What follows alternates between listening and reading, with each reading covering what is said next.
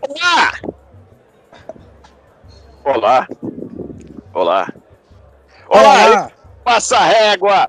Uma conversa despretensiosa e descontraída direto do bar para a rede nessa porra dessa mesa, Bruno Olgas. Aê, porra! Porra, corrida! Paulo Kumura. Aê! Tenha mais loucura nessa vida, ó, piada. Eu pulei o Odaí, Odaí Borges. Fala, pessoal. Vinícius Gálico. Porra! Bom dia. E Ricardo Jaloto, esse que vos fala. O tema da noite de hoje é trabalho. Trabalho. Vamos falar sobre trabalho. É, não necessariamente sobre emprego, nós falaremos sobre trabalho e tudo que abrange o trabalho. Vamos começar então com, assim, é, mas eu vou pedir de cara já que seja sucinto, né? É, vamos começar com o nosso decano, mas pedindo de cara que seja sucinto. Falando em trabalho, lá na Grécia Antiga, como você começou, Paulo Kumura? Comecei com, com um carro de roda quadrada. Vai, mano, fala. Verdade, cara, verdade. Comecei tranquilo. Sim, não trabalhei. Eu produzi. Ah, ah. Igual você fez. Esse ano mata qualquer outro. Vamos quebra. Puta que pariu. Vai, Paulinho. Você quer saber o que do meu trabalho? E como você começou, cara? Como foi para você? Como é que foi, como é que foi o seu início? De que forma? Porque a ideia, a ideia é que a gente faça um, um, um paralelo até aqui, entendeu? Por isso que eu tô começando por você. Mas senão, Ah, tudo bem. tá. Você pode ficar num canto aí de boa, ouvindo, e a gente conversa. Não tem problema também, não. Tá. Sim, eu nunca fui entrevistado, cara. É Uma, uma merda, isso não sei, acho que não. Foi sempre indicado. Ah, Nunca fui entrevistado, mas assim. eh, Eu acho que é. Eu não passaria uma entrevista, não, cara. Se tivesse sido entrevistado, eu ia receber. Você foi entrevistado para entrar nesse podcast, Paulinho? ah, então não. Essa que é Não, não, não fui, não fui. Não fui, por Ah, isso que não. eu tô. É isso, Deveria cara. ter sido. Eu tô chegando a essa conclusão também, cara. Tá vendo? Tá vendo como, é, como, como são as coisas, cara? A gente pode marcar. Mas eu já entrevistei várias pessoas, cara. Não, foi mal. E, e- esse é o Dudu. Boa, Pra quem não Dudu. conhece, Dudu, Dudu, pessoal, pessoal, Dudu. É o Dudu. Então, é assim. É, entrevistar é mais complicado do que você ser entrevistado, cara. Ah, Certo? por quê? Não, não fiz a entrevista, eu não fiz a entrevista com, na, na época que eu, que eu era funcionário de uma, uma instituição financeira aí muito importante. Mas depois que eu tive que vir para Bahia e fazer entrevista com para contratar um motorista, cara. Você não sabe como é difícil é, é você conseguir uma, uma pessoa de, de, de qualidade, cara. Em duas oportunidades, eu tratei a pessoa, esqueci de perguntar se o cara tinha algum, algum vício, né?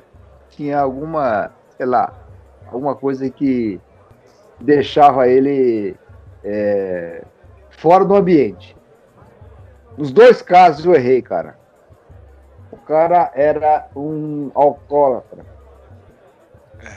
aí é complicado. Então, cara, como é que você vai saber disso, cara? Como é que você vai saber?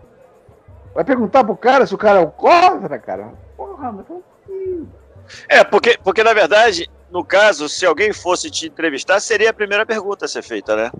Para já evitar uma série de, de situações. Mas Sim. em todo caso, é, em, em todo caso, é, não, o alcoolismo é doença, e deve ser tratado como tal.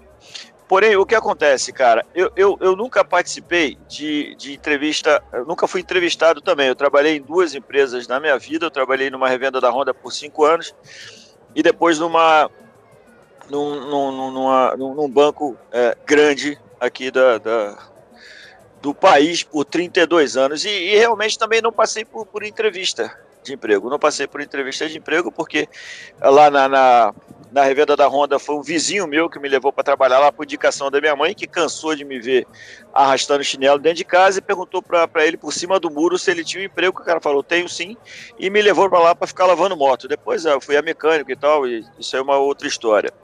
E para entrar no banco também, para entrar no banco também foi uma. Eu conheci um dos chefes de departamento, ele me levou para lá. Eu fiz uma dinâmica de grupo, um, um psicotécnico lá que talvez é, haja, haja falha no psicotécnico, né, haja vista que eu passei.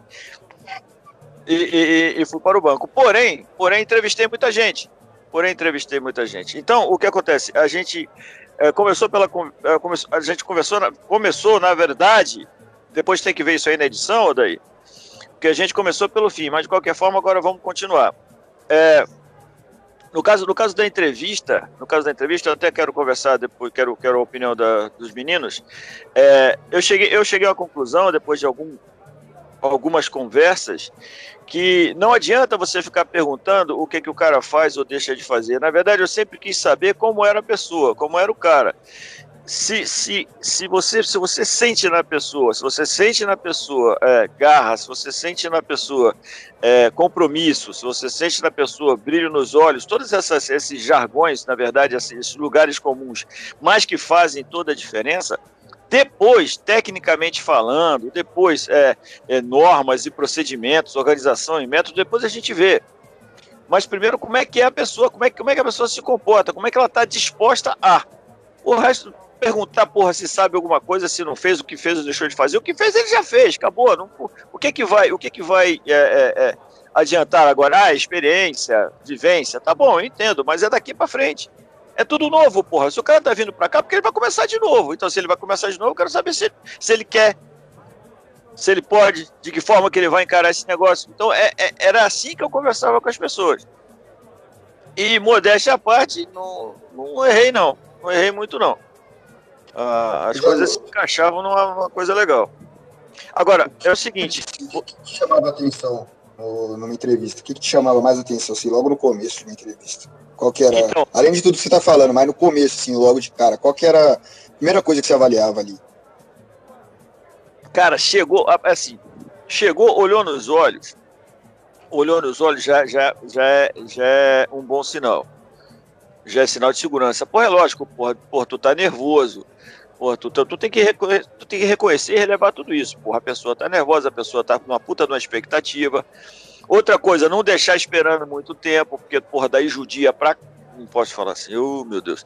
Porque daí é, é, é, é, faz a ansiedade aumentar, você deixa a pessoa mais ansiosa ainda, então não pode deixar a pessoa esperando. Então, olhou nos olhos, o, o aperto de mão é interessante, né? apertou firme, olhou nos olhos, é, é, depois do começo, assim, com três, quatro minutos de conversa, já relaxou, já é interessante.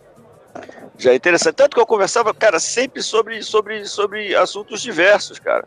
Entendeu? Que, qual, qual era o hobby, que coisa que eu gostava de fazer, que música que eu gostava de ouvir. Como é que era, como é que era a família, não entrando em detalhes, evidentemente, mas como é que era a família e tal. E você entende como é que é a desenvoltura, você entende como é que a pessoa encara a, a, as situações da vida.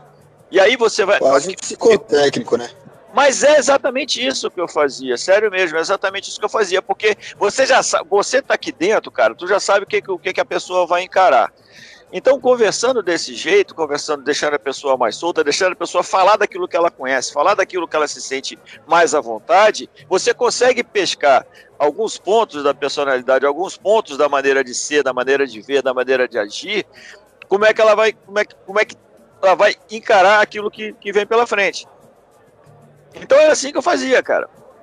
Era assim que eu fazia. Não, não, não, não sério mesmo, não, não errei muito, não. Eu não estava preocupado na questão técnica, cara. Eu não estava preocupado, porra, se sabia isso ou se sabia aquilo, cara. Porque se o cara tiver na moral, se o cara tiver com vontade, ele vai aprender. Ele vai aprender. Se não tiver, pô, se não tiver animado, bom também, cara. Não tem, não tem nada de certo, errado, ou bom ou ruim. É bom, de repente o cara. Já aconteceu também da pessoa mesmo entender que, pô, não, não é pra mim isso aqui, cara. Não, não curti e tal, valeu, muito obrigado pela oportunidade e fui. Bem. Sensacional. Então, pô, é, é, é, é, assim que funciona. É assim que funciona. Ô, Joluto, eu, eu nunca fiz uma entrevista de emprego no papel do entrevistador Mas eu, eu comecei a trabalhar muito cedo, com 14 anos.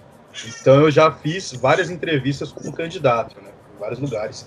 E o meu penúltimo emprego foi, é, teve uma. Depois, depois de meses que eu fui contratado, o meu chefe, assim, num, num papo de almoço tal, a gente começou a falar do, do meu processo seletivo.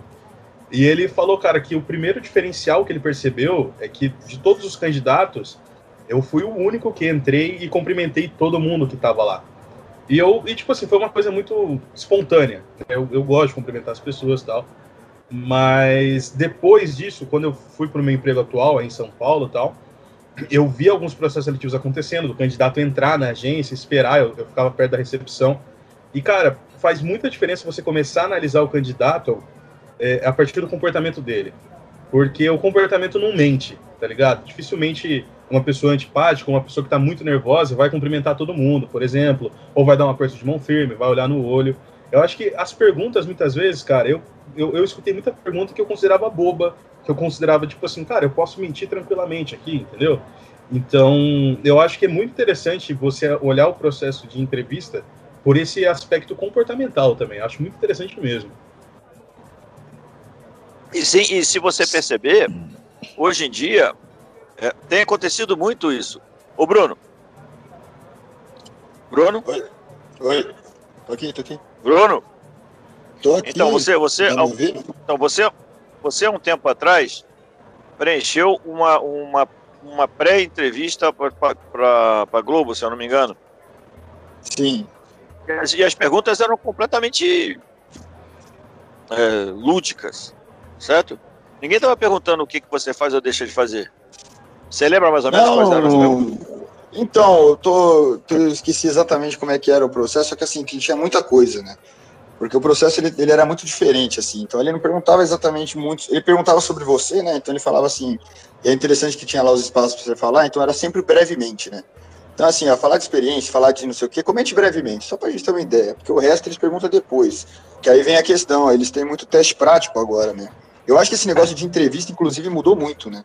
eu acho, né? Porque eu também não, não tenho tanta experiência. Já, tive, já, já fui entrevistado e já entrevistei, inclusive, tive essa experiência também. É muito diferente, é muito bizarro você estar no outro lugar também.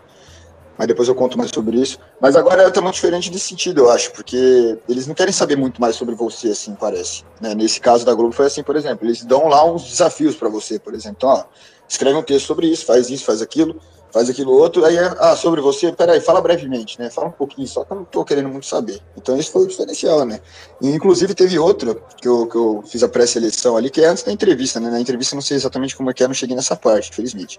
Mas que era da, da, da 89, e, e era muito interessante porque não, não queria saber quase nada também. Eles ah, falavam as coisas, tinha as perguntas. Na verdade, 89 era. é rádio? Isso, é. 89 é a Rádio Rock lá, que é legal pra caralho. Mas assim, Isso, era a pergunta era muito louco porque que era assim, eles falavam assim, porra, Beatles ou Rolling Stones, sabe? Uns negócios assim que você vê. É, é praticamente aquele negócio do Nescau, né? Ah, é, comente qual que, é, qual que é o achocolatado que dá energia, do jeito, a resposta mais criativa leva. Tá, tá quase assim, entendeu? Então, tava mais ou menos, ah, Beatles ou Rolling Stones, é, você é mais de, de sair ou de não sei o quê, pegava uns memes atuais, assim, perguntava, né, tipo BBB, assim, essas coisas. Aí perguntava que time que você era, qual time que você tava e tal.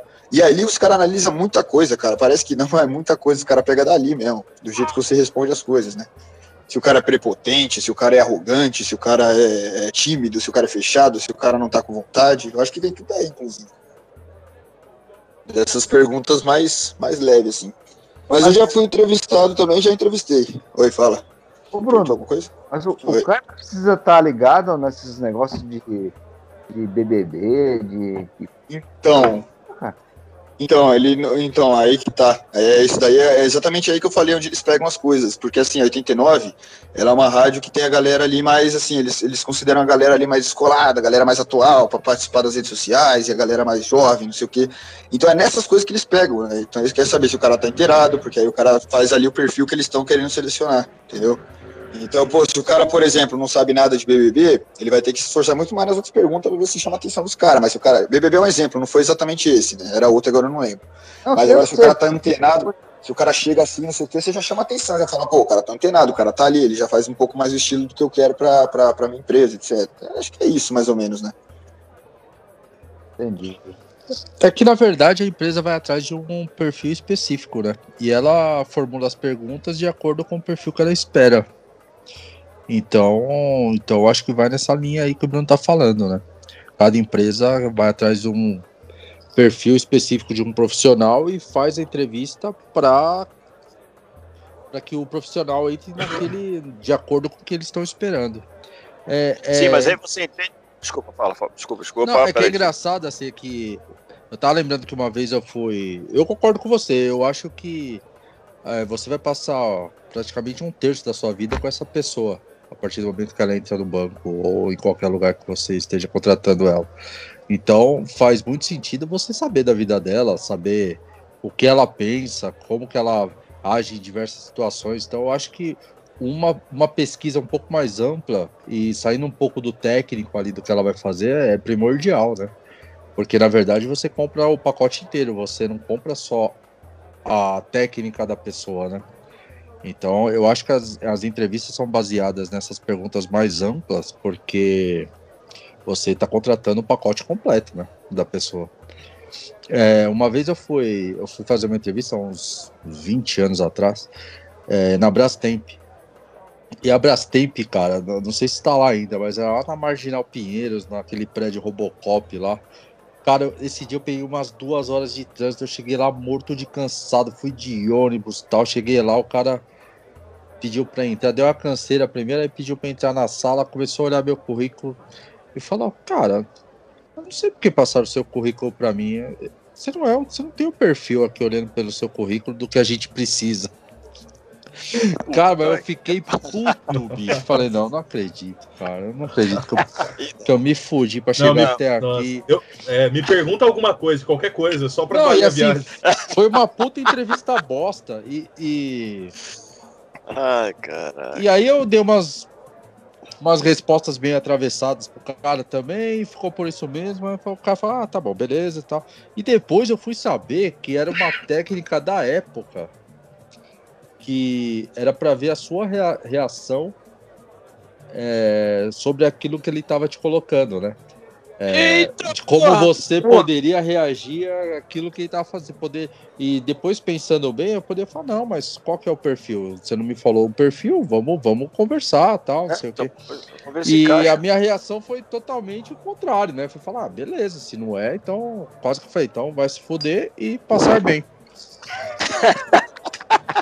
E ah, depois ah, que eu fui ver que era uma técnica, era uma técnica de entrevista que já deve estar bem ultrapassado, porque já faz 20 anos. Não, é, meio, é meio escroto essa técnica, porque você passa, em tese, você passou por um filtro do RH.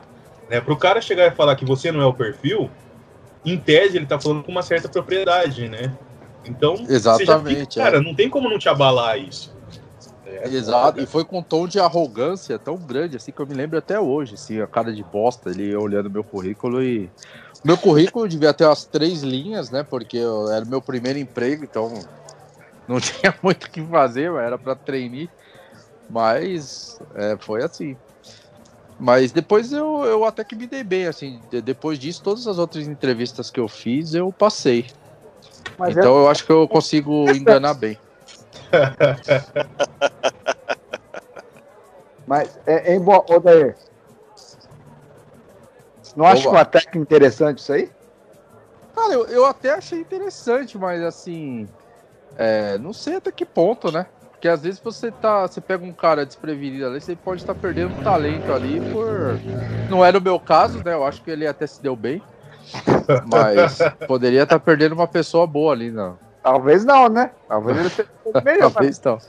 Cara, eu, Talvez acho, não. eu, acho, achei estranho. Assim, não, eu acho, que, eu acho que essa técnica aí até traz até a mesma problemática do, do, do, perfil, né, pressuposto pela empresa, né? Porque é a mesma coisa. Tem esse mesmo problema, né? Você vem com uma ideia e você sua expectativa sempre vai quebrar, né? Então, às vezes, você tá perdendo realmente, você tá perdendo alguém que faria o negócio e tal, não sei o quê, porque uhum. você já uhum. tá com uma ideia na cabeça já. Então, não faz Sim. muito sentido para mim, não. É que, na verdade, assim, todo o RH tem um perfil que, que a organização quer. É, por mais que a gente que fale, ah, a gente precisa de diversidade, não sei o que, vai ter diversidade, mas vai ter aquele perfil. É. Então é assim, para você entrar numa 89 aí da vida, você não pode falar, ah, eu odeio bebê. não sei o que, não gosta de cultura. Meu, você não vai. Você, assim, uma que você tá procurando emprego no lugar errado. Então eu acho que sempre tem uma é, triagem assim para toda empresa tem a sua linha ali, né? Que fala para RH, fala, ó, eu quero um perfil tal. Você pode diversificar totalmente o que você quiser, mas tem que ser nesse perfil. Mas nessa, nessa grande empresa que eu trabalhei, cara, o que a gente percebia muito, isso aqui não é, não é julgamento, não é nada, é, é percepção. É assim, eu, eu vivi lá bastante tempo. E assim, para você entrevistar, porra, tu tem que ter também, não tem que ser capaz de entrevistar. E não é qualquer um que consegue também entrevistar, sabe? É, é, a, gente, a gente perdeu. É, perder meio forte, mas assim, a gente deixou passar gente boa porque quem estava entrevistando não estava capacitado para entrevistar, cara. Entendeu? É, é, isso, isso também é importante, isso também é interessante. As empresas precisam ficar bem espertas nesse sentido. Se bem que agora a gente vai entrar nesse tema, se bem que agora, agora as relações, pelo menos eu tenho percebido isso, eu tenho conversado com muita gente, tem percebido isso. As relações é, é, empresa, é, as relações corporativas, na verdade, elas vêm evoluindo de uma forma a ficar ponto a ponto. Eu estava até conversando há uns dias atrás com o Bruno sobre isso. Porque é, é, não tem. A gente percebe que essa, essa relação de, de corporativismo, então de, de corpo mesmo, né, de, de sindicatos, de, de, de é, de fazer com que classes sejam, sejam percebidas como, como, como iguais, todos os profissionais desta classe são iguais, devem ser tratados como tal, vão ter essa faixa salarial. Não, não. agora é um para um. Então a empresa, a empresa Bruno, a empresa Vinícius faz uma, a empresa Odaí faz uma, um, uma parceria com a empresa X, que por sinal um pouco maior, mas são empresas fazendo parceria. Então a relação é horizontal. Não tem mais aquela coisa o que de venderia? Oi? O que venderia a empresa Odair, cara? Então, acho aí você. Que, olha, acho que lenço, né? Pelo nome, assim, o nome de velho. Aí você precisa. Ou, ou lenço, ou aquela, ou aquela meia, sandália. Meia. Meia, meia, meia sandália. Camisa xadrez azul. Minha xadrez. O xadrez pode azul. ser uma camisaria. O Dare Boys pode ser uma camisaria. Pode. Camisaria aquele, luxo, aquele OD, assim, o D meio cruzado é. com o O no, no, é, no bolso é. da camisa. Pode é. ser também, pode ser. E a empresa Paulo, venderia o quê? Loucura. É, pacotes de carnaval. Né? É, pacote, de, tipo... pacote de viagem com nada pago. É. Festa open bar. Mas deixa eu falar, deixa eu falar uma coisa. O Dair, o Dair é um nome que não é pra qualquer um, não, cara. Não, tem que ser muito só... trouxa. Não, é só pra quem pode, cara. Só pra quem pode. Olha, Paulo, Ricardo, Bruno, Vinícius, cara, todo mundo tem esse nome aí. O Dair é difícil, cara. É você e o Odair José. Exatamente. Vai da música. Oh, tá, chega. Ô, oh, Vinícius.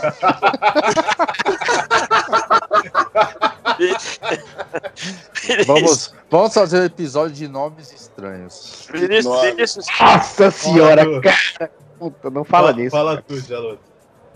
Vinícius e Bruno, vocês que estão, estão, digamos assim, chegando agora para o mercado de trabalho. Que visão vocês têm? Que, que ideia vocês têm do que esperam? Ah, olha, é, é, não necessariamente, porque o mundo está muito louco agora, né? Está muito doido. Então, tenta abstrair um pouco dessa loucura que a gente está vivendo, porque isso vai passar, vai passar. E, mas o que, que vocês veem sobre mercado de trabalho, sobre relação trabalhista, sobre é, é, é o, o, você trocar o, o seu tempo, trocar a sua energia por algum dinheiro para você pagar alguma coisa? Como é que vocês estão vendo isso? Cara, eu, eu prezo muito pela, pela qualidade de vida no trabalho. Igual, acho que foi você, o, o Borjão, que falou, né? A gente passa um terço do dia no, no ambiente de trabalho, convivendo com pessoas, enfim, lidando com várias questões. Então, eu, na hora de escolher e aceitar o um emprego, eu, eu, sempre que possível, eu faço questão de, de estar num ambiente bom, num ambiente em que, cara, não vai destruir minha saúde mental, entendeu? E eu acho que você começa a perceber isso na entrevista de emprego. É uma relação, eu acho que é fundamental que a entrevista de emprego tenha uma relação horizontal, no sentido de Do mesma forma que o contratante quer saber de você, o contratante também, eu acho que ele tem o, o dever de te falar um pouco da empresa. Um pouco da empresa, não, não as coisas que você já deveria chegar na entrevista sabendo. Né, o que a empresa faz, enfim, um pouco da história da empresa, o que está disponível no site dela, na página dela, mas um pouco sobre como funciona a relação de trabalho, a dinâmica, a flexibilidade, enfim, tudo esses, o dia a dia na empresa. E, e, eu observo que na minha área de comunicação, tal, de marketing, publicidade, é, cada vez mais as, as agências estão primando por isso, assim, de ter uma, uma relação em que você, você se apresenta e a empresa se apresenta também, sabe? Ô Vinícius, mas é interessante isso que você está falando, porque assim, hoje em dia eu vejo, eu faço algumas entrevistas hoje e eu vejo minha esposa também, ela faz bastante entrevista e a gente tem esse cuidado de vender a empresa para a pessoa que está entrando também. É, mas é, são poucos casos que eu vejo que as pessoas fazem isso.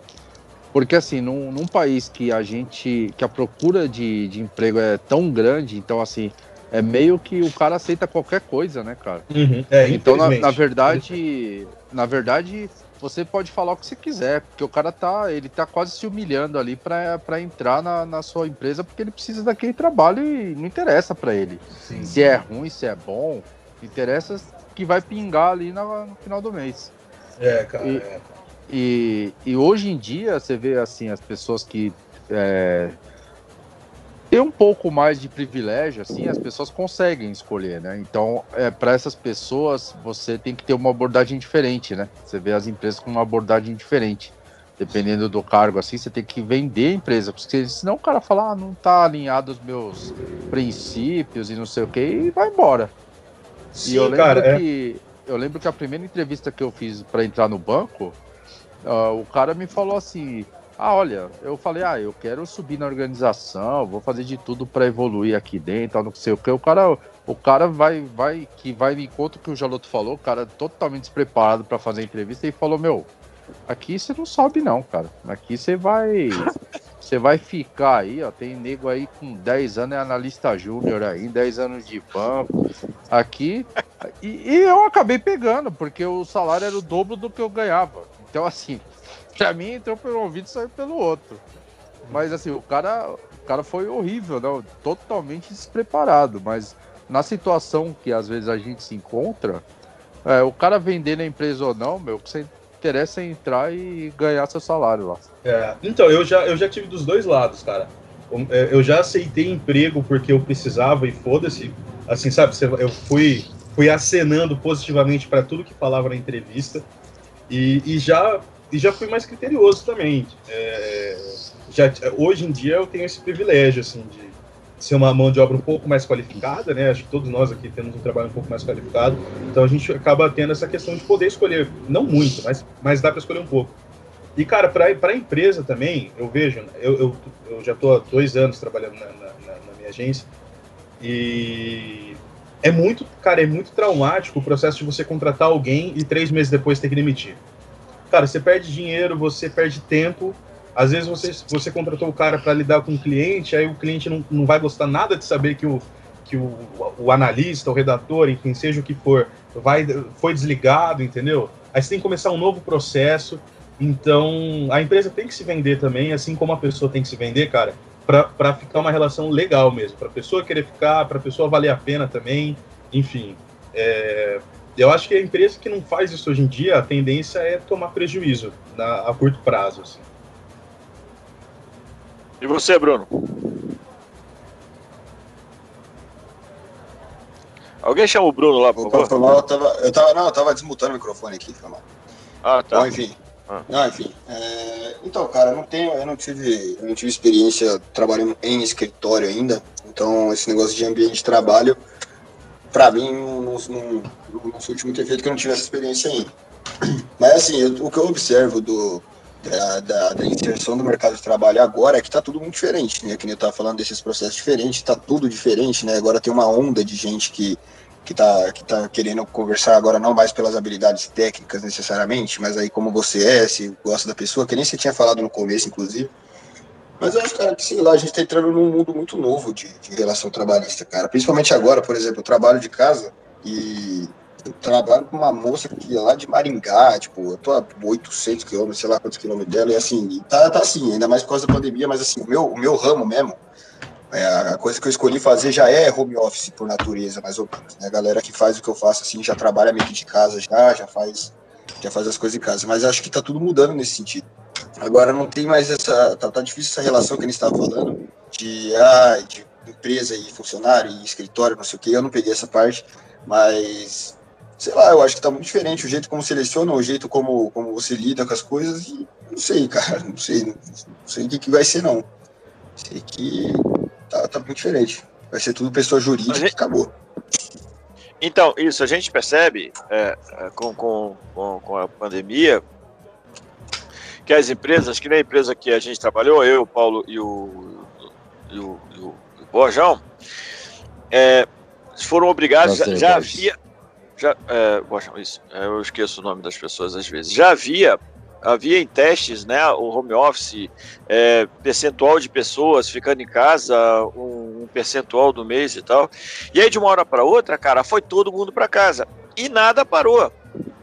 E nada parou o bagulho está funcionando.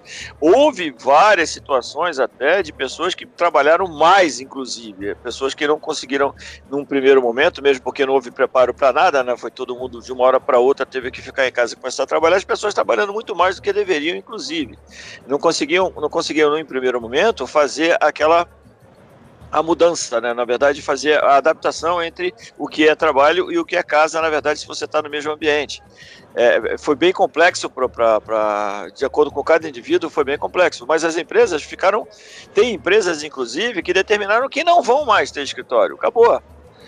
Vai ficar todo mundo, vai ficar todo mundo de casa mesmo. Entendeu? Você perde, você perde o contato, lógico, você perde aquela, aquela interação. Mas as empresas perceberam que, que de uma forma ou de outra, uma forma traumática, terrível, mas deu certo. Assim, Tá funcionando. Então, para as empresas, ó, não tem mais negócio de prédio, não tem mais água, não tem mais luz, não tem mais segurança, não tem mais nada, cara. Entendeu? A, a, as relações mudaram mesmo. E eu entendo que é cada vez mais um para um agora. É um para um. É você, não tem, não tem um corpo mais, não tem uma, uma, uma, uma, uma classe sendo representada. Não, cara. Não, de repente tem uma empresa que contrata o Paulo, contrata o Daí, contrata o Vinícius, contrata o Bruno, e o Bruno, o contrata o Ricardo, e cada um com Cada um de um jeito, cara. Cada um, cada um sendo, sendo, sendo uh, uh, interpretado e sendo tratado como tal, como, como indivíduo, como único. Então você, você faz o seu contrato, você faz, é, você sabe o que você vai entregar e você sabe quanto você vai receber. E vai trabalhando dessa forma. Então eu estou entendendo que, que cada vez mais assim.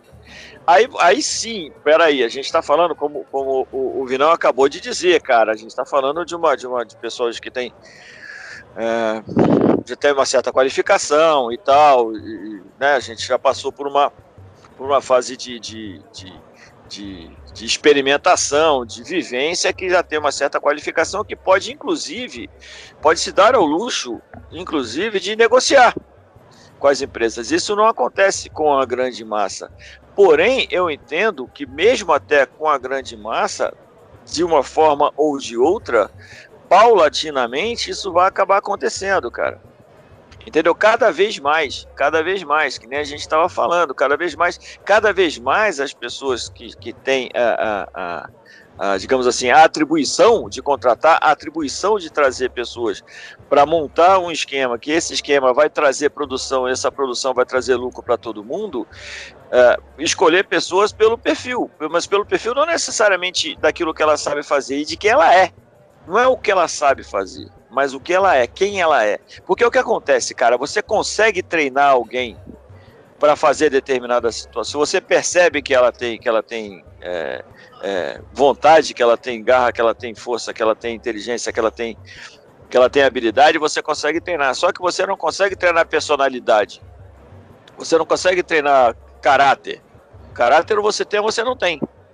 Então não adianta o cara ser um puta, um excelente técnico, seja lá qual for, mas, porra, é um. É um, é um, uma, um quadrúpede, um. um um, é um cara um que, que não pode contar, né? Você não vai poder contar. É, um ser, que não, um ser que não consegue conviver com, com outras pessoas. E aí você não adianta ter um, cara que é um, um excelente técnico, mas ele não consegue conviver com outras pessoas. Então, não. É mais fácil você trazer uma pessoa que tecnicamente precisa evoluir mais, mas que tem, que consegue, consegue agregar, que tem espírito de grupo, consegue, por mais que a gente, por mais que as relações sejam um para um, a gente vai continuar trabalhando em equipe, não tem como. Não tem como também ser diferente disso, certo? Por mais que a relação seja um para um, o, o, o objetivo tem que ser o mesmo. Não tem como. Eu penso assim. É, hoje no mercado é, a gente escuta muito a palavra híbrido, né?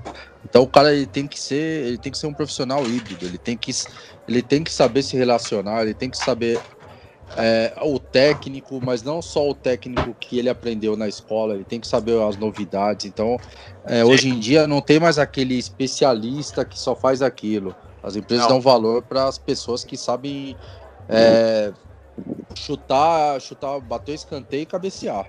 Então, quanto mais profissionais desse tipo a empresa tiver, para ela é melhor, né? E outra coisa que caiu por terra foi esse medo que as empresas tinham de home office, né? Que acho que então, tinha uma lenda sim, aí de que ah, o brasileiro é vagabundo, que vai ficar vendo TV e não vai. É e a partir é do momento que elas viram que a produtividade se manteve ou até aumentou, aumentou. E a lucratividade, né, de todas as despesas que eles tinham é, diminuiu muito. Então, assim, as empresas abraçaram, cara. Então, acho que foi, foram dois mitos que caíram, né? A de que o brasileiro é vagabundo que não ia trabalhar e de que home office seria uma, uma maravilha, que os empregados ficavam falando, ah, quando eu trabalhar em home office vai ser muito bom. Eu, assim, você tem que você tem suas entregas lá, você tem que fazer. Não interessa se você está na empresa ou se você está na sua casa. Então, a gente foi vendo com o passar do tempo que o home office não é aquela maravilha. Você tem que ter um canto na sua casa, tem que ter foco. Sim. É, Ô, Barjão. Tem, tem, o, tem, os prós e contras, né? Sempre. É. Cara, eu, te, eu, tenho uma, eu tenho uma visão muito interessante do home office, porque a minha vaga, né, o meu cargo, ele virou home office antes da pandemia. Eu entrei. É, eu, eu, entrei no home office para trabalhar definitivamente no home office em dezembro de 2019. E quando eu conversava assim com amigos que estavam no mercado de trabalho também, a galera falava, porra, mano, home office, estranho, acho que não rola, não dá para confiar no funcionário e tal. Mas, cara, tem ferramentas, tem jeito de você acompanhar o trabalho da pessoa, tá ligado? E o home office também tem seus problemas. Leva um tempo para se adaptar, acho que não sei se mais alguém aqui tá trabalhando em regime de home office ou não. É, mas leva um tempo, porque é tipo assim, é, você precisa acostumar o seu cérebro a entender que é, é você está em casa, mas está em horário de trabalho, entendeu? Enfim, é uma doideira, mas é interessante. É, é, no final das contas, home office é bom para todo mundo, eu acredito. É, o duro é quando você não tem outra opção. Por exemplo, eu sinto falta de trabalhar presencialmente de vez em quando. Que eu tinha essa possibilidade antes, né? Então, pô, tava de saco cheio de ficar em casa e ia, ia pra agência. Agora não, tem que ficar em casa, aí complica. Cara, mas eu tô em home office e a minha produtividade, eu falo sem medo de errar, é muito maior do que se eu tivesse no escritório, cara. A minha também. Porque minha também. É, é, é, focado, às vezes eu vejo que já são seis horas e eu, eu, nem almocei. Então, porque home office é aquele negócio, é o Teams ali piscando toda hora na sua cara, você não tem aquele cafezinho para descontrair, você não vai de um, de um lugar para o outro, você não tem deslocamento. Não então, tem o cansaço do deslocamento, não né? Não tem cara? cansaço, é. Ou, então o seu foco tá todo pro seu projeto. Então eu acho que a produtividade aumenta muito. É, eu, eu vou dar, vou dar meu, meu, testemunho aqui. Deixa eu dar meu testemunho sobre home office. Eu também tô trabalhando em home office aqui, mais ou menos, né? Que é um. É home office sim, essa porra. Mas enfim, eu, eu tenho o. Pelo contrário, minha produtividade fica muito afetada, cara. Acho que isso daí é muito particular, cara, porque é, o home office para mim é o seguinte: antes da, antes da pandemia, eu tava trabalhando com com os frilas e beleza, fazia de casa tranquilo e tal. É, fazia de casa, beleza, não sei o que. Só que aí teve uns dias que eu falei assim, porra, tá, tá foda e tal, não tô conseguindo acertar o horário. E eu ia lá pra Unesp, né? Que lá tem um laboratóriozinho que você pode ficar usando e tal. E eu ia lá e ficava lá. Puta, cara, eu fazia, nossa, sempre senti muito mais produtividade quando eu tava fora de casa. Eu acho que isso é uma particularidade do caramba, porque aqui, por exemplo, agora, Tá, pô, tem dia que eu acordo mais tarde, vou até sei lá que hora trabalhando, porque não sei o que. Aí você tem esse negócio que você falou de tem hora que você não sabe que hora que é o almoço, que hora que não é, porque tem um negócio para entregar. Aí já é meio-dia, você não tem aquele negócio, pô, agora é meu horário de almoço e tal. Aliás, em alguns, em alguns casos tem sim, mas o meu não tem, então é, fica, nessa, fica nessa dualidade. Eu, cara, nossa, não. É muito difícil funcionar em home office, cara. É muito difícil então, funcionar. Bruno, Mas é bom também, que... tem, os, tem os lados bons, claro. Tem, sempre tem os lados eu bons, acho, né? Não tem o deslocamento e tal. O, o home office ele te dá mais autonomia, mas com autonomia você tem que ter mais disciplina também, né? Igual, por exemplo, se eu acordar tarde, eu não vou conseguir trabalhar o, o dia inteiro.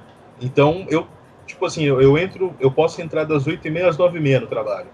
Cara, eu levanto 6h30, 7 no máximo. Porque eu preciso desse tempo para, mano, para a engrenagem pegar no tranco, né? Então, e, e, é um processo de disciplina. Por isso que eu falei que leva um tempo para se adaptar, você tem que fazer um certo esforço no sentido de se adequar à situação. Cara, sem sacanagem, sem zoeira, sem zoeira. Uma coisa, uma coisa que a gente perdeu, tudo bem, cara, tudo bem que a gente pode é, argumentar aqui que, que as coisas mudam mudam muito rápido. É, porém, eu fiz muita parceria e resolvi muito conflito no boteco. Pra caraca. Mas assim. Verdade. Faz muito. Falta, faz falta. Muito, sem sacanagem muito. Porque o que acontece? Até, até é, lá onde a gente trabalhava, você atravessava a rua, tinha um boteco onde todo mundo ia. E lá todo mundo era igual, evidente. Não é, não é para ser diferente. Então lá não tem chefe, lá não tem cargo, lá não tem ascendência, lá não tem. Não tem, é todo mundo, todo mundo. Então você bebe, você fala bobagem, você fala de time, você joga truco. Eu resolvi muita coisa ali no boteco, cara. Muita, muita, muita. E, pra, e assim, para ficar mesmo. Pra gente, quando voltava, é evidente que quando voltava para dentro do prédio, porra, tudo, você tem que ter um mínimo de discernimento para não, não ter, para não ficar demonstrando intimidade, aquela coisa, não, muito pelo contrário, você tem que entender a forma como você, como você se coloca no mundo corporativo e a forma como é a visão e a missão da empresa. Por Inclusive, mais que, essa ninguém... é uma habilidade, né? Essa é uma habilidade é, então, que o mercado isso, espera de você. Exatamente, ninguém tá, exatamente, ninguém tá perguntando se você concorda é, com a visão e com a missão da empresa. Se você tá lá, bicho, você tem que estar, tá, porra, não tem jeito, cara, você tem que estar tá alinhado, porra, é lógico, é evidente, é, é, é, é, é óbvio você tem que estar alinhado. É, você tem, você tem o seu, seu ponto de vista, você demonstra o seu ponto de vista, você coloca uh, uh, o seu ponto de vista dependendo da situação, dependendo da, da, da, da forma como você faz, mas, porra, você tem que estar alinhado com a empresa. Agora, essa, essa, essa, essa, você apartar completamente, perde isso, perde esse contato, perde esse tete a tete, perde esse olho no olho.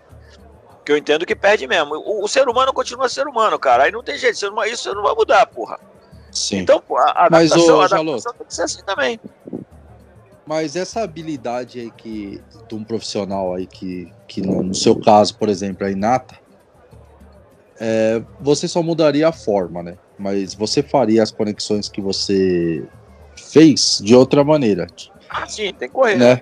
Então, assim, eu acho que é, a realidade, acho que a partir do, da pandemia em diante, as relações vão ser diferentes mesmo. A gente vai perder muito aquele, aquele olho no olho, né? Que a gente tinha, aquela, aquele contato que a gente tinha mais próximo, mas Já vai foi. de se adaptar e assim.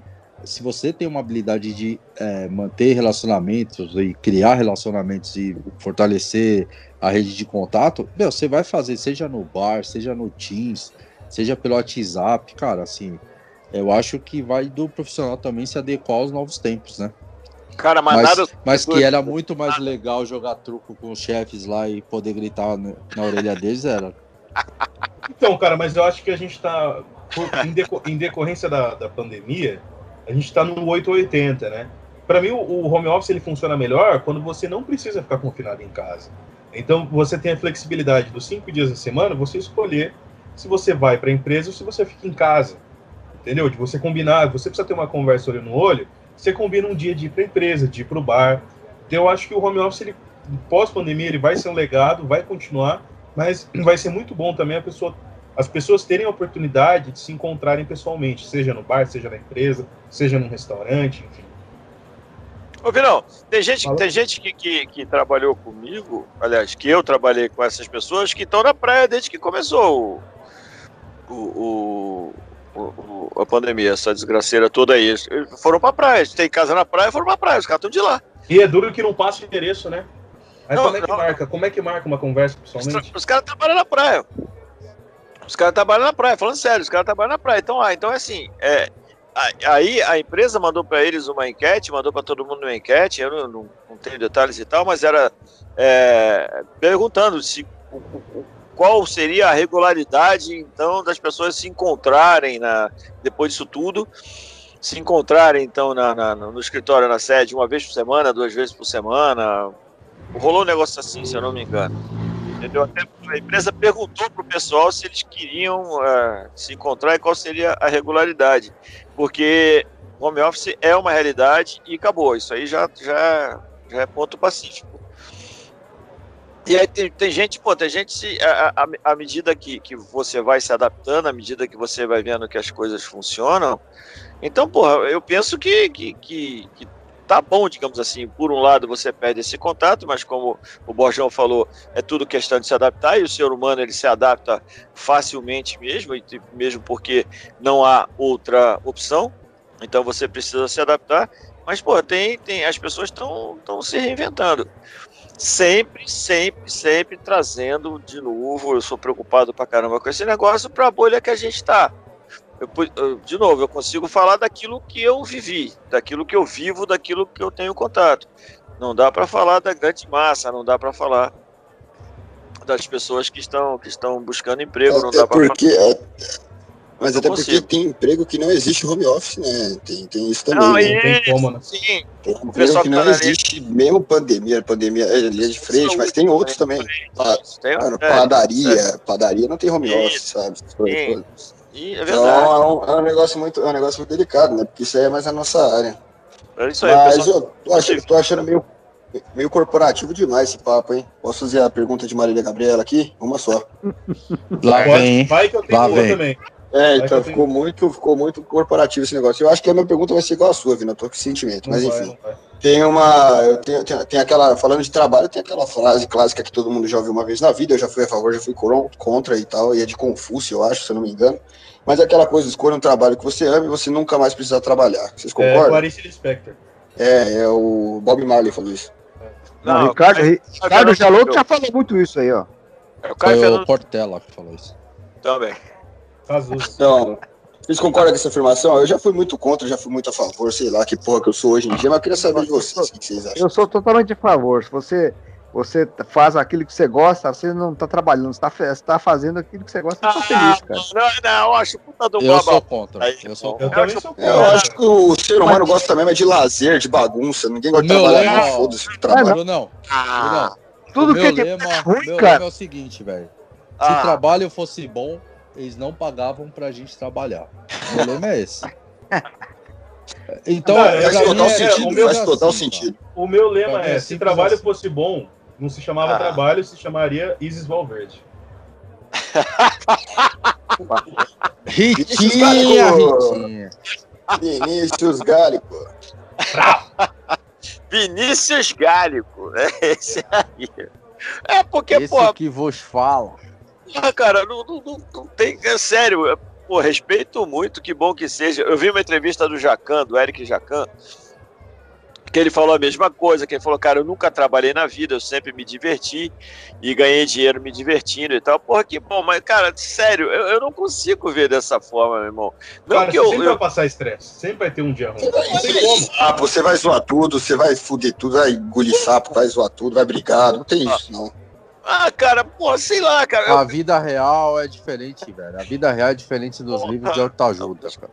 É lógico, a realidade se impõe, porra a realidade se impõe. É evidente que você tem que buscar, mesmo porque, mesmo porque é uma questão de sobrevivência em, em qualquer âmbito da sua vida, cara, que tu tem que buscar harmonia, você tem que buscar o mínimo para poder, poder passar aquele tempo fazendo aquilo que você está fazendo. Agora, fala que, porra, busca alguma coisa que você. Pô, que legal pra caramba. Eu vejo, eu vejo, eu vejo. Ah, é, que nem a gente comentou no outro episódio, sei lá, a, a Didi, que foi, foi VJ da MTV, o Caramba 4, ela, ela vive viajando, viaja o mundo inteiro e uma porrada de coisa, mas você não vê o que tá ali por trás, compadre. Pô, você não tem uma casa, você não tem, você fica longe da família, você, pô, fica em, em aeroporto o tempo todo, você fica em hotel o tempo todo. Então, quer dizer, tudo tem dois lados. Eu penso, eu penso que você tem que que você tem que. Aí não tem jeito, é obrigação. É obrigação. Você tem que buscar o melhor naquilo que você está fazendo. É obrigação, não é que não é, não é, não é lúdico, não é blá blá blá. Você tem que fazer isso por questão de sobrevivência, senão tua vida vai ser um, uma desgraça. É, tem, tem, tem, aquele negócio, tem aquela questão, né? Que o trabalho ele é essencial em qualquer sistema político, em qualquer âmbito da vida, ele é, vai existir trabalho, né? Agora, você pegar nessa linha, né? Se você trabalhar com o que você gosta, talvez, né? É, cara, eu fiquei pensando, né? Eu fiquei pensando, porra, aí tem aquela aí, coisa toda, jogador de futebol tem. o tempo todo, rapaz. Você ficou louco, é. É isso aí, é. cara. Então, mas tem aquela coisa toda, porra, eu, por exemplo, porra, queria muito ser músico, né, mano? Mas, porra, música não dá pra entrar. Só que eu fiquei pensando, porra, talvez eu seria feliz mesmo trabalhando com música, né? Não seria, mas não sei, vai saber se não, vai ter Bruno, mas você já, teve, você já teve uma banda. Você foi. Era, era só alegria o tempo todo? Não é? Nunca foi só alegria, é verdade, não, é verdade. Ah, então pois é. Não é só alegria, não é só alegria, é verdade. Mas, porra, mas agora pensando no longo prazo, porra, imagina, pô, fala, pô, acordar aqui e fazer um showzinho. É, o bom de ser música é que você pode trabalhar bêbado, né? É, tá. não só bêbado, enfim. É. próximo, próximo não sei, assunto. Né, não sei se é só músico, não. Acho que bancário também, viu? Eu é, conheço é, então. bancários aí. Que... Então, a boate, a jogar boate, truco às três da tarde. A boate, é. se você olhar a lixeira do banheiro do bancário, vai estar cheio de uns pino, assim. Eu, conhe... eu, eu, eu, conheci uns caras que saíam pra almoçar de quinta-feira, e pelo amor de Deus. E voltava só na sexta. Três horas, três horas de almoço, o nego voltava daquele jeito, mano. Então, aí vai de cada um. Então, eu, eu penso o seguinte, cara. Eu penso o seguinte, é, não, eu sou. Respondendo a sua pergunta, Bruno, eu não, eu não, eu não compactuo com isso daí mas você precisa fazer as coisas de forma que você não sofra e que você não faça os outros sofrer. Aí é, é uma questão de sobrevivência. Simples assim.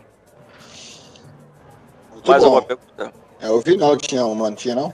Então, a minha pergunta não é nada filosófica, cara. Não é nada. Na verdade, é bem corporativista. Mas vamos aí, né? Qualquer coisa a gente corta. cara, é, eu, eu, nessa minha. Esses nove anos já que eu de mercado de trabalho, entrevistas tal que eu tenho, é, eu tive uma experiência de fazer um processo seletivo que foi totalmente terceirizado. É, foi, era uma editora, né, de revistas tal, e foi totalmente terceirizado por uma empresa de RH, cara. E eu achei que foi muito diferente, sabe? Foi muito diferente mesmo, assim. Eu não sei se alguém mais passou por isso, mas eu queria saber a opinião de vocês, assim. Ó, eu, é... eu passei por isso, Vida. Oh, desculpa, pode acabar, pode concluir. Não, porque eu acho que vai muito na contramão de tudo que a gente falou aqui, da empresa se vender, de você entender a empresa, e aí os caras vão lá e terceirizam esse serviço, né? Então, vou falar para você que eu passei por, essa, por uma situação na mesma editora de revista, e foi horrível. É. Eu acho que foi a pior entrevista de emprego que eu já passei na minha vida. Cara, eu acho que um não, eu tomei um não tão grande na minha cara que foi bizarro, porque eu não ouvi o não. Eu não ouvi o não, mas estava. Sabe quando tem um não pairando no ar, assim, tão grande, que tá todo mundo sabendo? Foi exatamente o que aconteceu. basicamente, contando a história rapidamente, foi o seguinte: abri uma vaga de editor de vídeo e tal.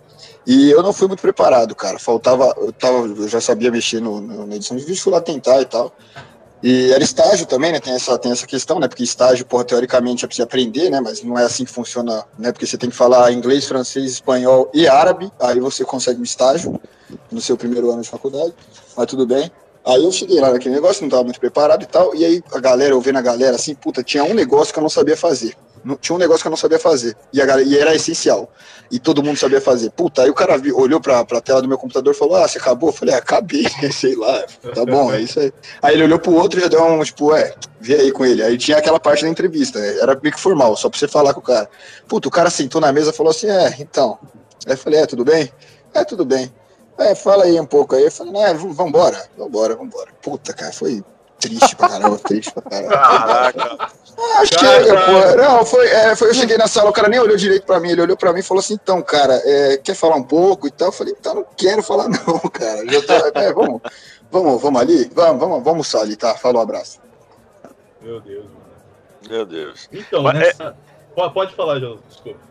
Eu acho que fica muito mecânico, cara. É, é, trazendo, trazendo tudo aquilo que a gente já conversou, né, da relação um para um e tal, mesmo assim, fica muito mecânico, né? Porque você coloca um gabarito, né? Praticamente você coloca um gabarito, o gabarito é isso aqui, a gente quer desse jeito, e pô, e joga para outra pessoa com outra sensibilidade, com outra ideia, trazer alguém para trabalhar com você. Eu, sinceramente, não, não, vejo ganho.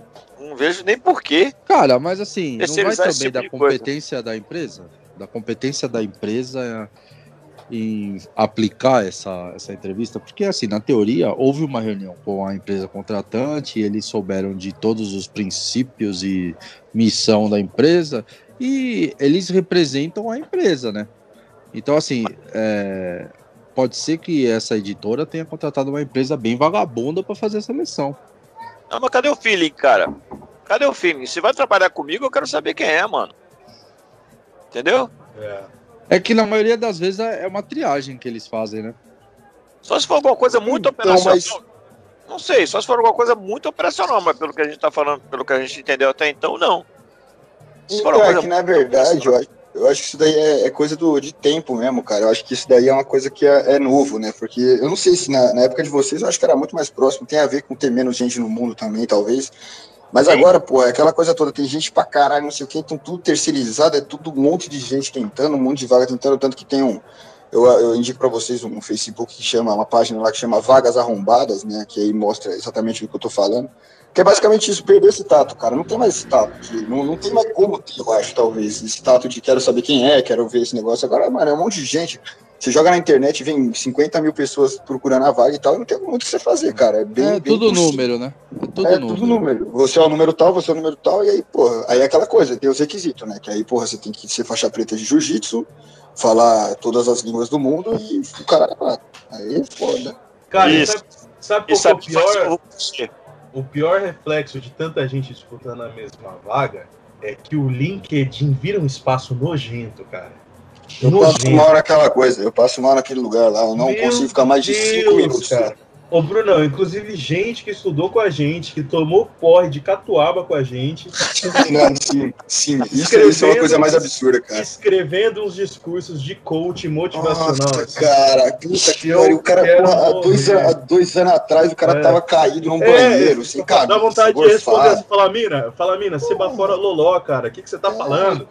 Mas, não é essa, cara. A gente se Não, o LinkedIn, o LinkedIn, desculpa aí, perdeu o patrocínio, ah, mas o LinkedIn, porra, não confio. Sete Calma minutos, aí. eu fico máximo é sete minutos por semana no LinkedIn, porque não dá, o, cara. o LinkedIn só tem mega empresário e super empreendedor, né, cara? Não tem nenhum fracassado ali. E especialista. Ali é só... o, cara, o cara faz um nada. curso de, de, de, de, de alguma coisa da área dele, aí começa a fazer, não, porque eu aprendi esta semana e gostaria de compartilhar com vocês. Aí começa, é só cagação de obviedades. Parabenize então, mas, fulano que... por um curso de 20 minutos. Aí é. tá o diploma lá. Dois vídeos no YouTube. tomar no seu é. rabo, rapaz. Dois, dois vídeos de, do YouTube. Cara. cara, teve esses dias, inclusive, no LinkedIn, tava lá rodando, cara, a demissão humanizada. Os caras exaltando que eles foram demitidos de maneira legal. Cara, vai tomar no cu. O que que é isso, porra?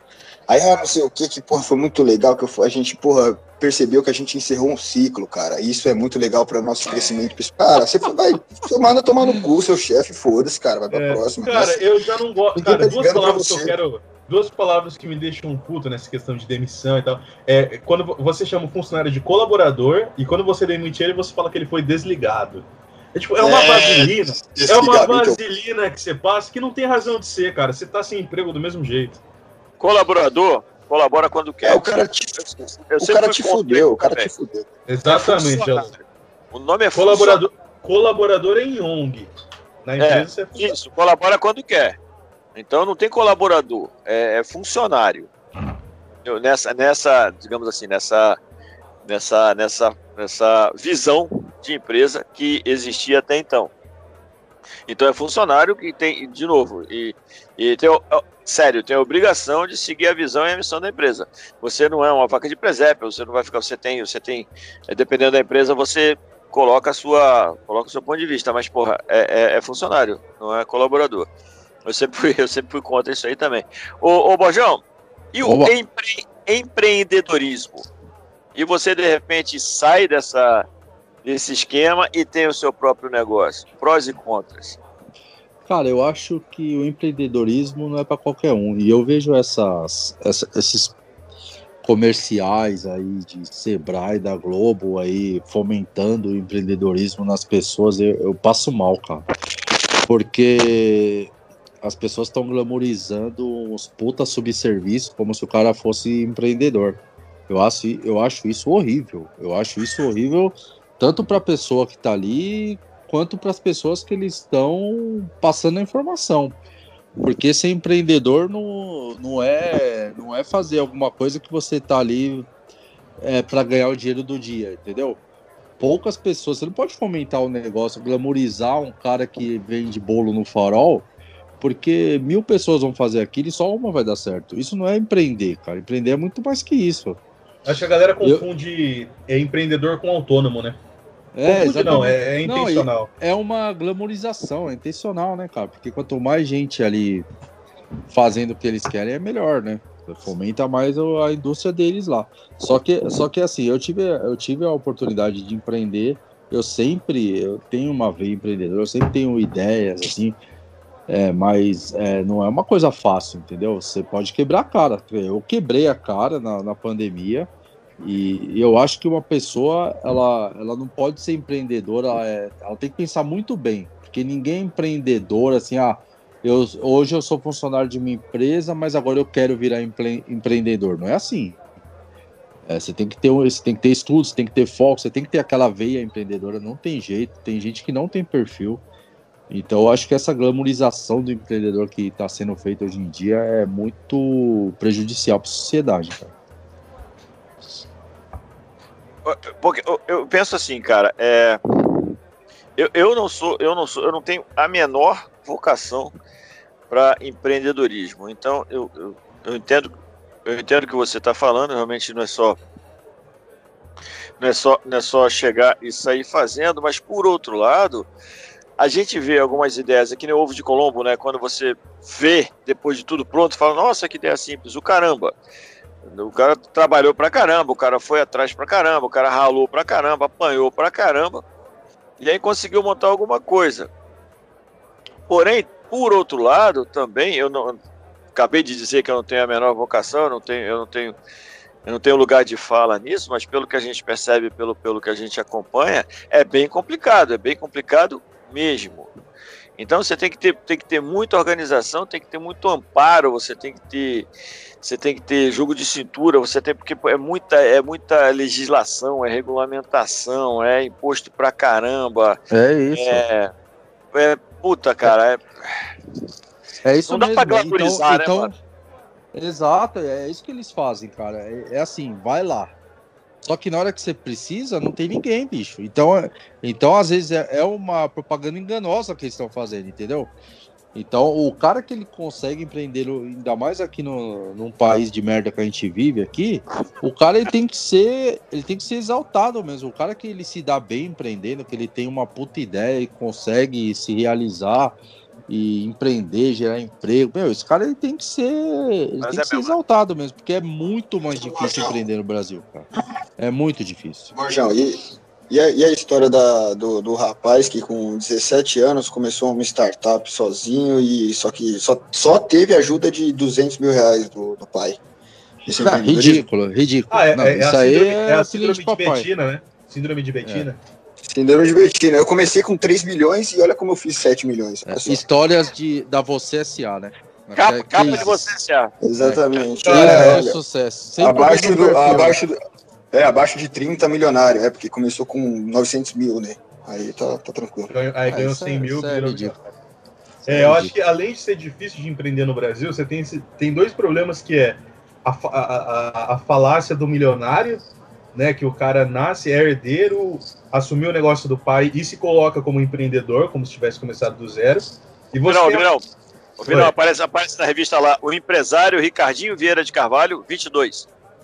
Como empresário aos 22 É, virei empresário aos Tem 22. Empresário aos 22. Aos 25 não virou, alcancei não. meu primeiro milhão.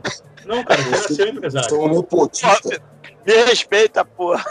Fala sério, né, cara? Ah, cara, você só nasceu rico, só isso. É, só você isso. Não só. tem, você não tem mérito nenhum ainda. Vai viver primeiro. Vai viver, depois a gente conversa. E, cara, o segundo problema para mim é a falácia da inversão, que é o que o Borjão falou, né? Tem 100 mil pessoas vendendo bolo de pote na rua.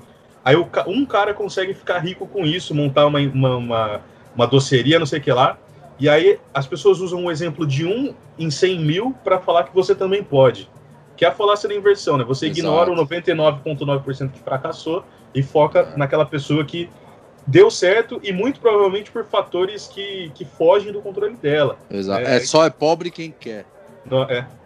Isso aí, isso aí me mata aos poucos. Aí, aí, então, aí entra junto dela. É, então isso aí entra junto com aquela famosa, né? Que é a maior falácia da história do Brasil. Eu acho que é a meritocracia, né, cara? Porra. Não, não dá, não dá pra acreditar num negócio desse, cara. Algum, alguém tem alguma coisa contra? Não, meritocracia assim? É meritocracia? Meritocracia Sabia, Jalô. Sabia, Jalô. E aí, tem alguma coisa contra? Meritocracia? É. Não existe. Não existe no nosso ah, país. Tá. Não, não existe mesmo, cara. Não existe mesmo. É a maior falácia. Não, não, não dá para falar sobre isso. Não sei em quanto tempo a gente vai conseguir falar sobre isso. Não, não existe. Isso não existe, não, não cara. Tem. Não existe. Cara, o conceito de meritocracia, ele é um conceito do século XVIII, lá de Adam Smith, que é a ideia de que o Estado tem que equalizar as condições de partida de todas as pessoas para que todo mundo conquiste pelo seu próprio mérito, porque todo Sim. mundo começa no mesmo nível. Isso envolve Sim. taxar grandes fortunas, taxar lucros e dividendos e várias outras coisas. No Brasil, cara, a gente tá muito longe mesmo, concordo. Não tem nem como falar disso. Pô, tá, não, não tem, não tem nem como começar a falar sobre isso. Não, é, é imoral uma empresa falar que aplica meritocracia até para contratar. Não, é, não. é, imoral, né, cara? Não, é, é tá... não dá. Tá sambando na cara da, da, da sociedade. Não, não, tem, ah. tem, aquela, tem, aquela velha, tem aquela velha máxima também, né? Que vai junto, justo no que o Vinão falou, da, da inversão, né? Porque tem, existe, existe, existe pessoas que realmente saíram do zero, existe pessoas que, porra, conseguiram, só que assim, você pegar o. fazer da, da exceção à regra, isso é muito nocivo para a sociedade, eu acho, cara, porque não é assim que funciona aqui dentro. Também, Porém, também tem. Porém, por outro lado, rapaziada, por outro lado, vamos lá. Não, a gente não vai falar de meritocracia, não, não, não tem como, não dá nem para começar a falar sobre isso. Mas por outro lado, por outro lado, o esforço é fundamental. A dedicação é fundamental. A responsabilidade é fundamental. O comprometimento é fundamental. Tem isso também. Então vamos lá. É, a história da oportunidade, você não deixar a oportunidade passar, é fundamental também. Então, a, a, a, a, meritocracia não existe, mas nada impede que você continue tentando. Nada impede que você continue dando murro em ponta de faca. Nada impede que você busque de uma forma ou de outra que você não desista. Não tô, não tô, não, de novo, não é, não é coach aqui, isso aqui não, porra. Eu tô falando a realidade. É difícil pra caraca para determinadas pessoas é 15 vezes mais difícil. Tá bom, então, mas é a realidade que eu tenho e eu vou dando, dando 15 murros em ponta de faca por dia para ver o que eu consigo. Uhum. É um pouquinho cara, é, é... Então tem isso é também. É simples cara. assim, né, cara? Então, é... A, a probabilidade. Foda. Aí é foda também. Também tem isso, cara. Tem eu que... acho assim. A probabilidade de se alcançar um objetivo, se dedicando muito, é muito difícil. Mas Sim. sem se dedicar é zero. Acabou, exatamente. É, falando, caralho. É difícil. Você não vê uma história de uma pessoa falar, pô, olha esse vagabundo, agora chegou, tem 100 milhões, tinha zero e chegou a 100 milhões, esse puta vagabundo. Não existe. Então, assim, para qualquer coisa você tem que ter dedicação, não tem jeito. Se você não tiver, a chance é zero. Então, o, o mínimo que você pode fazer é se dedicar muito. E vai buscar, cara. E vai buscar. Não adianta, a sociedade não abre as portas, mas, porra, tu ficar sentado na frente dela não vai abrir também. Aí não adianta. Então tem, tem os dois lados, cara. Tem os dois lados. De maneira, alguma, de maneira alguma eu tô justificando a desigualdade social. Lógico que não, porra. Lógico que não. E, porra, aí, aí eu tenho lugar de fala. Aqui da onde eu venho, o bicho pega. Nisso aí eu tenho lugar de fala. Da onde eu venho, o bicho pega. E continua pegando até hoje vai continuar pegando. Só que daí, cara, é contigo também, cara. Você tem que ver o que, que é bom para você, você tem que ver o que, que você quer para você. E, porra, tropeçou, caiu, levanta e vambora. E vamos de novo, e vamos de novo, e vamos de novo, vamos de novo. E cai naquela famosa frase, né? Fazer o que é menos doloroso para você e para os outros à sua volta, né? Aí, vambora, porra. Exatamente. Vambora. É, o, o, o, o Vambora é poderoso, cara. É poderoso. Porque eu acho, eu acho que muitas vezes as pessoas elas, elas esperam como recompensa do esforço ser milionário, ser muito rico. Infelizmente não é para todo mundo, cara. Por vários motivos que fogem do nosso controle. Desigualdade social, pobreza, concentração de renda, vários motivos. Mas, cara, invariavelmente, se você ralar, se você buscar, sabe, sair, se esforçar, você vai chegar em algum lugar. Pode não ser o melhor lugar, pode não ser o que você esperava, mas você vai encontrar algo melhor do que quando você estava parado. Vai. Entendeu? Vai, vai, vai, isso vai. Aí eu afirmo. Eu afirmo. É, é como diz o ditado: é, você... não tem tu, vai tu. E não existe coincidência. Não existe coincidência e não existe sorte. Ah, teve sorte. Sorte é o cacete. Sorte porra nenhuma. Não existe sorte. Uhum. É que as pessoas é tinham que pensar assim: eu vou ser o melhor do que eu posso ser na condição que eu tô. E sem querer me comparar a ninguém. Mas é, Não, é que é muito difícil você viver assim, né? A, a nossa vida é baseada em comparações, né? Mas aí, se a pessoa tivesse foco nisso, eu vou ser o melhor que eu posso ser e acabou, nessa condição que eu tenho. Agora não adianta é, querer me comparar gente... ao filho de papai que tem milhões no banco. Não dá. É, é, é desigual, então, infelizmente. Infelizmente a gente vive numa sociedade que para ter um rico vai ter que ter várias pessoas pobres, né? A gente tem aquele negócio de, de porcentagem, né? Que 1% da riqueza, né? 99% da riqueza está em 1% da população e tal. Mas assim, é aquela coisa mesmo, né? Tem, a gente tem essa comparação, a gente falou disso naquele episódio, né? De sucesso e fracasso. Porque tem a comparação, competição o tempo inteiro, só que assim, se você se dedicar, se for buscar um negócio que é melhor para você, aí você consegue chegar num lugar que vai ser bom para você. Esse foi o Passa Régua, uma conversa despretensiosa e descontraída, direto do bar para a rede. A todos um grande abraço, até a próxima e beijo no coração. Tudo de bom.